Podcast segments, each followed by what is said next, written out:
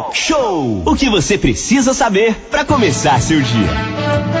De volta aqui no Talk Show Música e Informação. Você interage junto com a gente através do WhatsApp, o 2433651588. São 8 horas agora e 47 minutos. Domingo, dia 28 de fevereiro, é o Dia Mundial e Dia Nacional das Doenças Raras. A data foi criada em 2008 pela Organização Europeia de Doenças Raras para sensibilizar governantes, profissionais da saúde e a população sobre a existência e os cuidados com essas doenças. O objetivo é levar conhecimento e buscar apoio aos pacientes, além do incentivo às pesquisas para melhorar o tratamento. No Brasil, a data foi instituída pela Lei número 13.693/2018. Aline, considera-se doença rara aquela que afeta até 65 pessoas em cada grupo de 100 mil indivíduos, ou seja, 1,3 pessoas para cada 2 mil indivíduos. O número exato de doenças raras não é conhecido, mas estima-se que existam entre 6 mil a 8 mil tipos diferentes de doenças raras em todo o mundo. E para falar sobre esse assunto, a gente recebe a partir de agora no Talk Show ao vivo a médica doutora Daniele, Daniela, perdão, Coeller. É assim mesmo que fala, né? Daniela Sim. Coeller, né? Muito bom dia, então, Daniela. Prazer falar contigo aqui, doutora. Seja bem-vinda. Bom dia, bom dia a todos. Obrigada pelo convite. Né? É, as doenças raras, elas são realmente um grande grupo de doenças que vão é, é, é, esse número que você falou, entre 6 mil a 8 mil doenças, e elas são divididas entre doenças raras de origem genética e doenças raras de causas não genéticas. E as genéticas é, correspondem a mais ou menos 80% de todas essas doenças, né? Uhum. E as não genéticas, elas podem ser inflamatórias, podem ser doenças infecciosas e, e doenças autoimunes, né? Em que o corpo reconhece o corpo da pessoa é reconhecido por ela mesma como estranho e ela vai produzir anticorpos contra o próprio corpo. É, doutora, pegando um gancho nessa questão da não genética, isso poderia acontecer por algum problema que a pessoa tem e ela não cuidou por não ser genético ou não? Não tem nada a ver? Não, não tem, não tem relação com não cuidar. Na verdade, uhum. elas são doenças também de, de base biológica, né? É, mas ah, tem a ver, no, tem, são três principais grupos sem ser genético, né? As doenças inflamatórias, então, por exemplo, é, são doenças que, em geral, são tratadas pelo reumatologista, né? Então, são doenças é, relacionadas com lúpus é, ou outras doenças de, de, relacionadas com a autoimunidade. Essas doenças raras também podem estar no grupo das doenças infecciosas. A gente sabe que doenças infecciosas, em geral, são comuns. Por exemplo, tuberculose é uma doença comum, não está nesse grupo. Mas a gente tem doenças é, causadas por vírus e bactérias que são muito pouco comuns na nossa realidade e que podem acontecer. Às vezes a pessoa traz um, vem, vai em outro país, vem para o Brasil e traz essa doença que é comum em outro lugar e não é comum aqui. Por exemplo, existe uma doença que se chama é, psitacose, que é causada por é, contato com aves, né?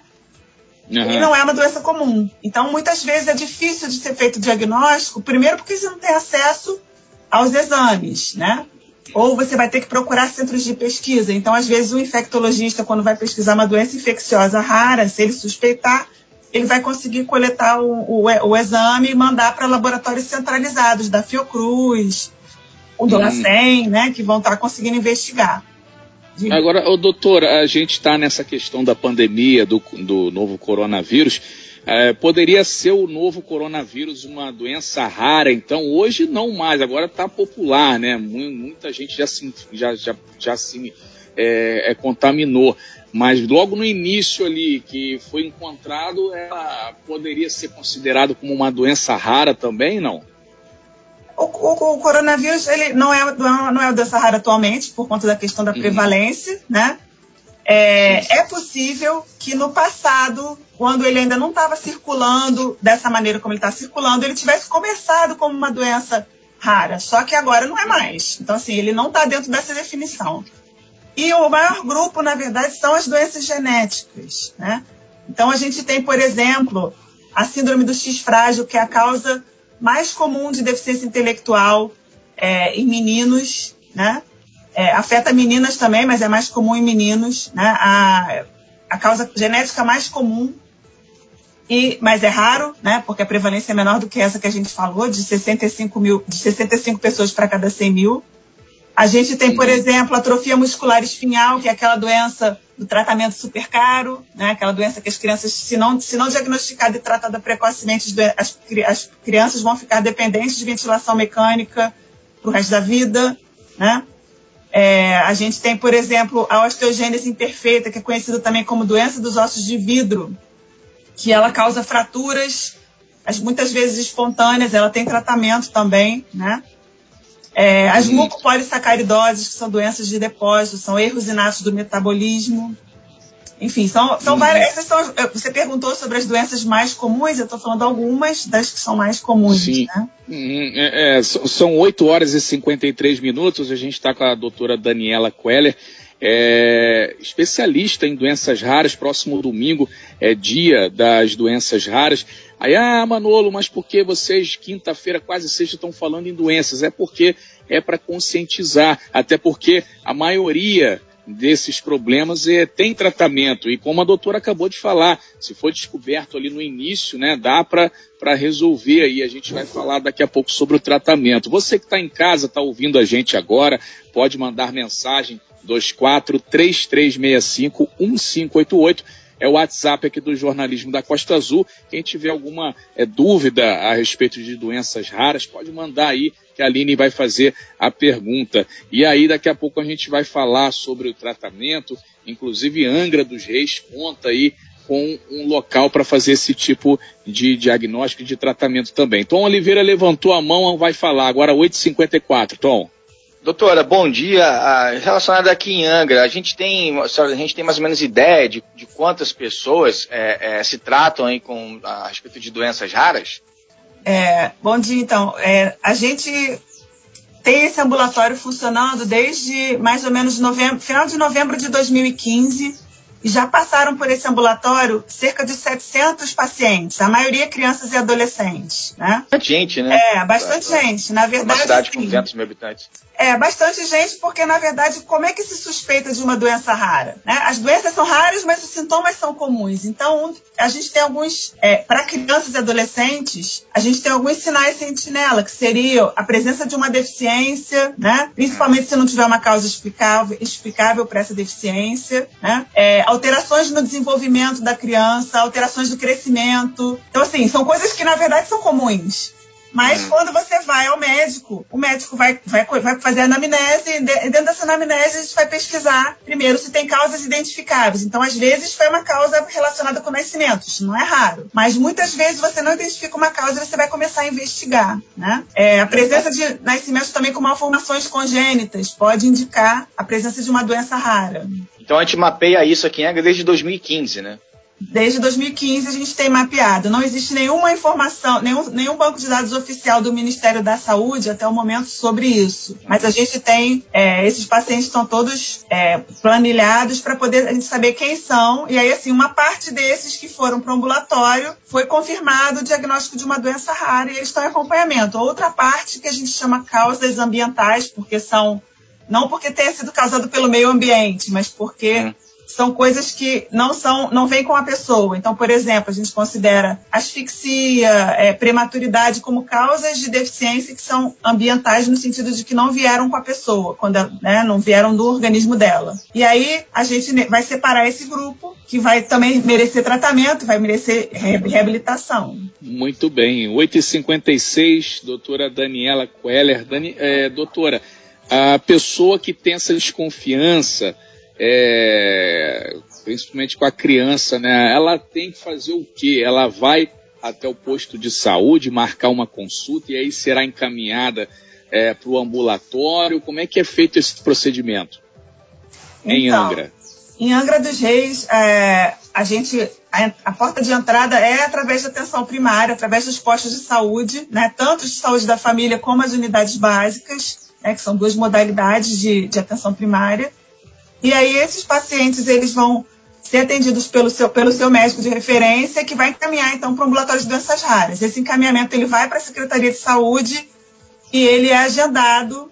É, a gente tem vaga de primeira vez, seis vagas de primeira vez por semana, é bastante vaga de primeira vez, e as outras vagas são de retorno, né? tem dado conta, é, essa quantidade de vagas para a primeira vez tem dado conta. E a gente também recebe os bebês que nascem com malformações congênitas, eles já são muitas vezes encaminhados diretamente pela equipe da maternidade, lá do, do hospital é, da Japuíba.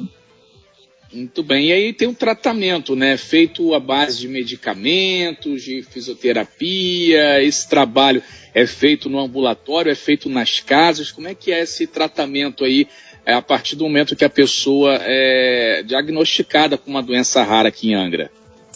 Então, você tem é, algumas doenças raras têm tratamentos com medicação, né? Então, é, e algumas dessas medicações são injetáveis, né? Então, por exemplo, a gente tem pacientes com mucopolissacaridose que necessitam receber a medicação é, para essa doença, que é uma doença rara, é uma medicação injetável que tem que ser feita uma vez por semana ao longo de toda a vida. Então, esse paciente, como é criança, ele faz na, ele vai toda semana na UPA infantil e tem um espaço reservado para ele. Geralmente, essas medicações para doenças raras são medicações de alto custo, né?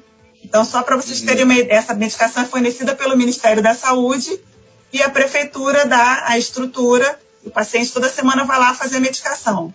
No caso desse, dessa doença, cada frasco do remédio custa 2.500 dólares, né?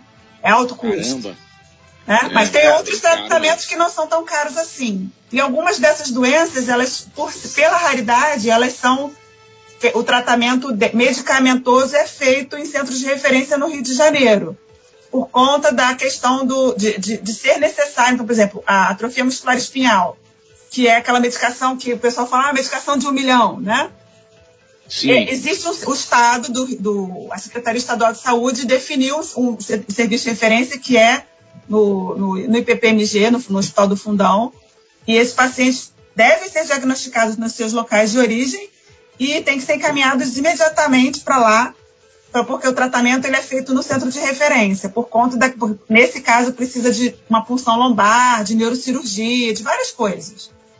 O outro grupo de doenças, eles são, o tratamento é feito com é, medidas de, de suporte, de cuidado aos outros problemas de saúde que estão associados e a reabilitação. A reabilitação em Angra, para crianças e adolescentes, ela é feita com uma, um convênio com a, com a Associação Pestalozzi. Né? Eu também fico algum, trabalho uma, carga, uma parte da carga horária na Associação Pestalozzi e recebo crianças lá também. Né?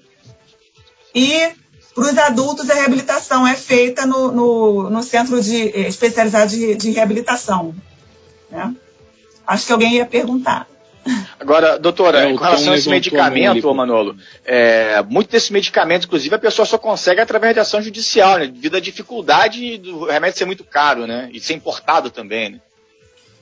É, então, é, atualmente, ainda existe uma parte dos medicamentos que são via judicial, mas já existem alguns é, PCDTs que a gente chama, que são é, documentos do Ministério da Saúde, são é, protocolos e diretrizes clínicas e terapêuticas, e a partir desses PCDTs, os, os, medicamentos estão sendo incorporados ao Sistema Único de Saúde e não precisa mais processo. Atrofia muscular espinhal é um desses casos, algumas formas de mucopolissacaridose também estão dentro desse caso. A osteogênese que eu falei é uma, é uma medicação que já está incorporada ao SUS há muitos anos, né? E o, e o serviço de referência para tratamento é o Instituto Fernandes Figueira, mas a gente também acompanha o paciente aqui e ele faz algumas infusões de medicação lá no Fernandes Figueira. Então, uhum. é, existe toda uma rede que está sendo articulada, né? Então, alguns Não, medicamentos muito... já estão incorporados, graças a Deus, né? Muito bem. Nove horas e um minuto. Doutor, a gente gostaria de que você deixasse aí a sua mensagem, então, final. A gente já está encerrando aqui a entrevista, são nove horas e um minuto, a gente vai para o intervalo comercial. Gostaria que você deixasse a sua mensagem final aí para todos que estão te ouvindo nesse momento, para que a gente possa ir encerrando a sua entrevista aqui, Daniela, doutora. Então, acho que o mais importante é a gente é, lembrar que, embora as doenças sejam raras, né, os sintomas são comuns e uma boa parte do tratamento também é comum. Então, é, a gente nunca deve, é, pelo fato da pessoa ter uma doença rara, excluir ela das atividades do tratamento de saúde habitual do posto de saúde, nem das atividades da escola. nem do, do, mercado de trabalho, porque muitas dessas pessoas elas são perfeitamente capazes de estar no mercado de trabalho, de estar estudando em uma escola regular, né? É, embora algumas precisem de, de, apoios específicos. Então, acho que é muito importante a gente lembrar disso, né? Que essas pessoas existem, que elas fazem parte do nosso mundo, do nosso planeta e que elas têm que fazer parte de todas as atividades que a gente faz do dia a dia, do lazer, de tudo, né? Esse acolhimento, então, acho que né? um, a, a, motivação um pouco da criação do Dia é, Internacional, do Dia Nacional das Doenças Raras, é lembrar que isso existe e lembrar que, embora precise de, de tratamentos específicos e de cuidados específicos, também são pessoas que fazem parte do nosso mundo, que precisam estar participando de, todo, de todas as atividades. Legal. Lembrar que foi criado, inclusive, um comitê interministerial né, de doenças raras, foi no, no, no ano passado isso, é, que está lá no, no, Ministério da Mulher, da Família e dos Direitos Humanos. Né? Esse comitê é, tem a missão é, de discutir essa questão da, das doenças raras aí é, no Brasil. Né? Acho que é um avanço, né, já que o governo federal, aí, os ministérios começam a discutir essa questão que não se discutia muito aqui no, no país, né, doutora? Com certeza. E muitas pessoas nunca tinham ouvido nem falar nesse termo doença rara, né? Uma coisa importante é que essas pessoas elas ficam muitas vezes circulando muito tempo até chegar ao diagnóstico e agora isso não é mais necessário, né? Verdade. Manolo.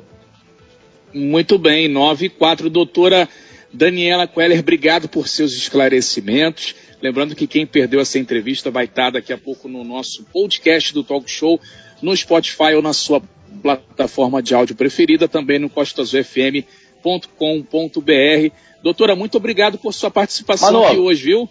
É, rapidamente, doutora, quem, quem, tem algum tipo de problema, assim, onde que procura Kianga? Só para a gente deixar o ouvinte mais informado, onde que ele procura auxílio? Quem tem, algum, quem tem uma suspeita de uma doença rara deve procurar o posto de saúde perto de casa e vai, vai ser encaminhado para um ambulatório de doenças raras para ser avaliado. Né? Ok. E esse ambulatório ele acontece no SEM Centro, mas ele não recebe diretamente, né? Tem o Centro de Especialidades Médicas do centro, né? Só que ele não recebe diretamente. O paciente tem que procurar sempre o seu posto de saúde e ele vai ser encaminhado. Ok. Perfeito. Muito bem. Obrigado, doutora. Um bom dia para você, viu? Bom dia, muito obrigada pelo convite. Obrigada, doutora. Obrigada, muita gente mandando mensagem, agradecendo aí e falando também, parabenizando a doutora pelas palavras, pela maneira clara de se falar, né? Muita gente acha, os nossos convidados, alguns se atropelam, chegam aqui, ficam todos nervosos e aí, quando a gente chega com um convidado com uma fala muito clara, normalmente os nossos ouvintes já de primeira já dizem esse tem talento para falar também, né? Um abraço para você, Daniela. Bom dia, obrigada pelos seus esclarecimentos, pelas informações. 95 breve intervalo e já já voltamos.